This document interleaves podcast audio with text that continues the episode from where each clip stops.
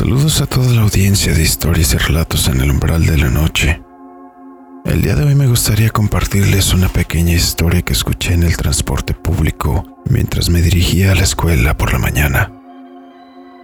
Pónganse los auriculares, suban el volumen y apaguen la luz, porque están a punto de escuchar historias y relatos en el umbral de la noche. Comenzamos.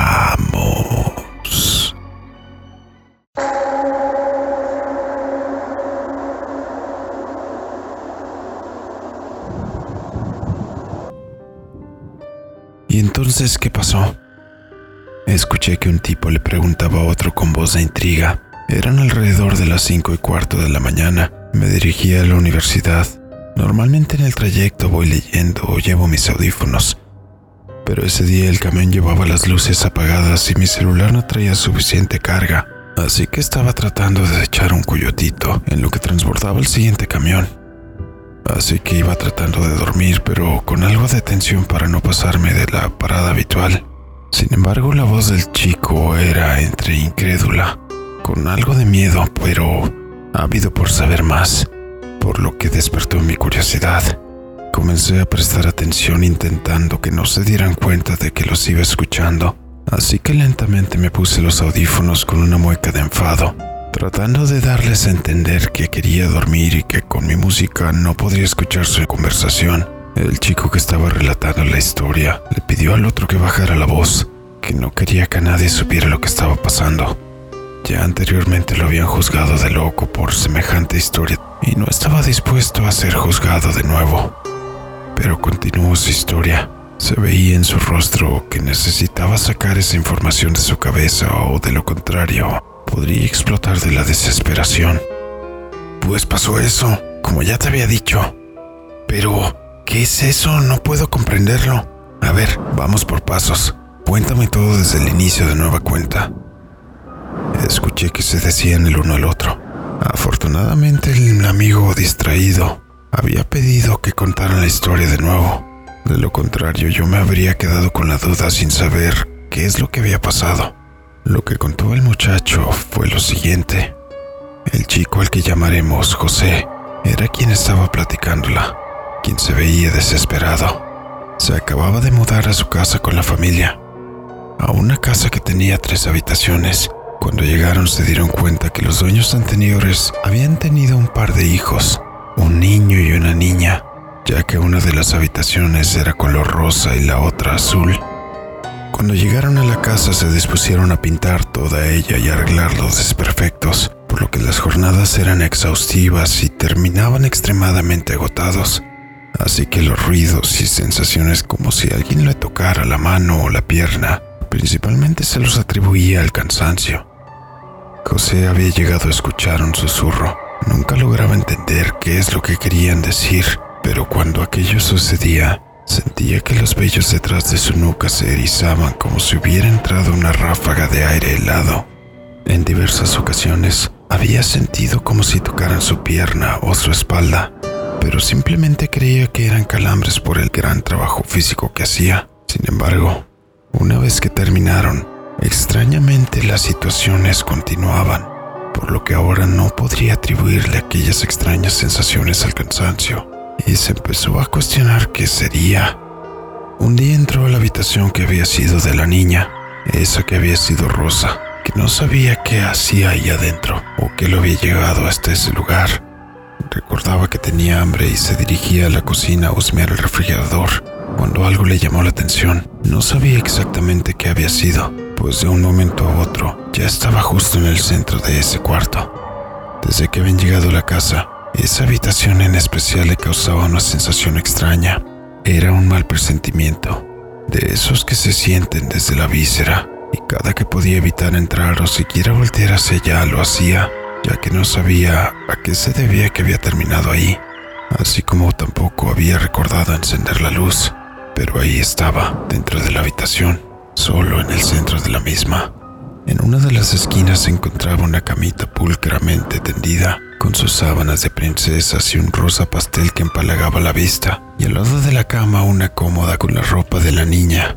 Había también un mini escritorio donde podían hacer sus tareas, y un baúl lleno de juguetes, muñecas y un juego de té, además de una carriola y un enuco. Por un momento se sintió hasta enternecido de ver tantas cosas de ese tipo. La luz tenía un tono fluorescente que provocaba que algunas sombras se generaran alrededor. De pronto entonces reaccionó. Nada de eso debía estar ahí en ese cuarto.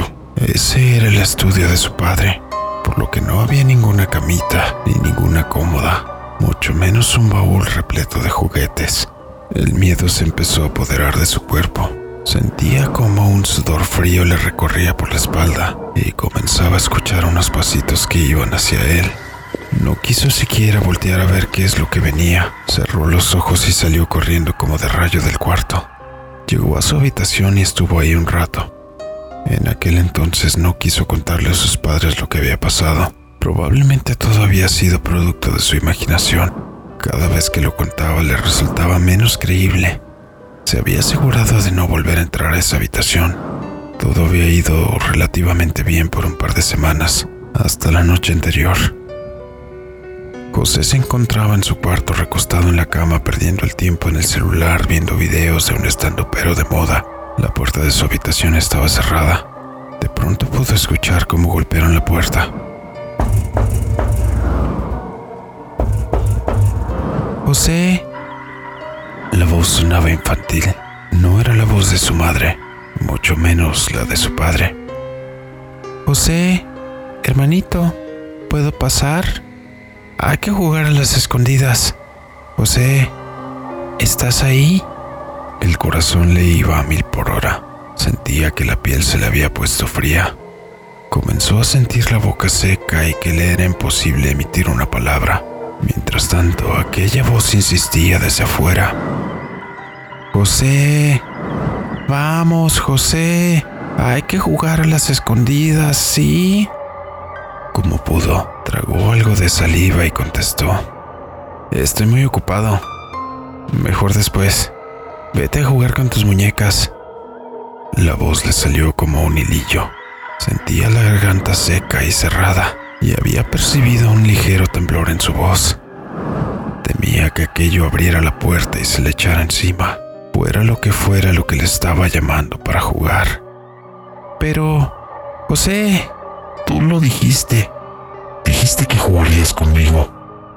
La voz de aquella cosa cada vez se volvía más estruendosa y el miedo era cada vez más difícil de controlar. Comenzó a imaginar sus opciones y entonces pensó en salir por la ventana de la casa, ya que era solamente de una planta y había salido de vez en cuando por ahí. Está bien, pero tienes que contar hasta 10 y no hagas trampa. El nudo en la garganta dio un paso a un arranque de adrenalina. Comenzó a escuchar a la pequeña vocecita que contaba del 1 al 10, casi dando saltos de alegría tres. José saltó por la ventana y solo le quedaba esperar a escuchar qué es lo que pasaba. No tenía el valor suficiente para mirar y se quedó recostado justo a un lado de la pared de la ventana. José escuchó cómo la niña terminaba de contar y cómo se abría lentamente la puerta de su habitación. Se escuchaban los pequeños pasos por todo el cuarto y la voz que decía, José, ¿dónde estás? Te voy a encontrar. La voz escuchaba algo alegre, pero conforme buscaba y no encontraba, se iba apagando, entristeciendo, hasta que se dejó de escuchar en el cuarto. José pudo escuchar cómo la puerta del mismo se volvía a cerrar. Sentía que el corazón se le había subido hasta la garganta y el cuerpo le temblaba. No quería ni siquiera abrir los ojos. Tuvo que armarse de valor y se levantó de una. Volteó al interior de la habitación. No había nadie más ahí dentro. Pero se podía sentir un aire muy helado que llenaba el ambiente de toda la habitación. Corrió a la cocina y encendió una veladora. La colocó justo en la entrada de su cuarto y empezó a rezar todos los pequeños rezos que conocía, o al menos de todos los que se acordaba.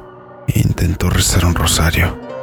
Sabía que todo aquello no había sido obra de su imaginación, pero el pobre no había pegado ojo en toda la noche. Podía verse el cansancio en su cara mientras le contaba esa historia a su amigo en el autobús. Tenía unas ojeras bastante notorias y en general se veía muy desgastado. Después de escuchar aquella historia, a los pocos minutos llegué a mi bajada y tuve que salir del camión sin saber qué pasó después. Hasta la fecha no he vuelto a coincidir con José o con su amigo. Y si así fuera, creo que no sabría cómo preguntarles qué es lo que pasó después de aquel día.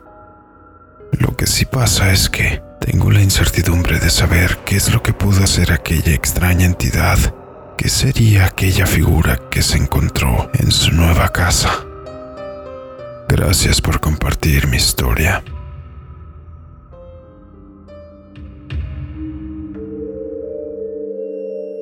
Y así llegamos al final de esta historia. Sin duda una experiencia bastante extraña y escalofriante por la que tuvo que pasar José. Déjame en los comentarios qué es lo que crees que pudo haberse presentado en aquella ubicación. O si es que ya anteriormente había estado ahí. En la descripción puedes encontrar los enlaces a nuestras redes sociales para que nos apoyes y sigas en ellas, especialmente en YouTube, suscribiéndote, dándole un like y compartiendo para así poder seguir trayendo más contenido en todas las plataformas.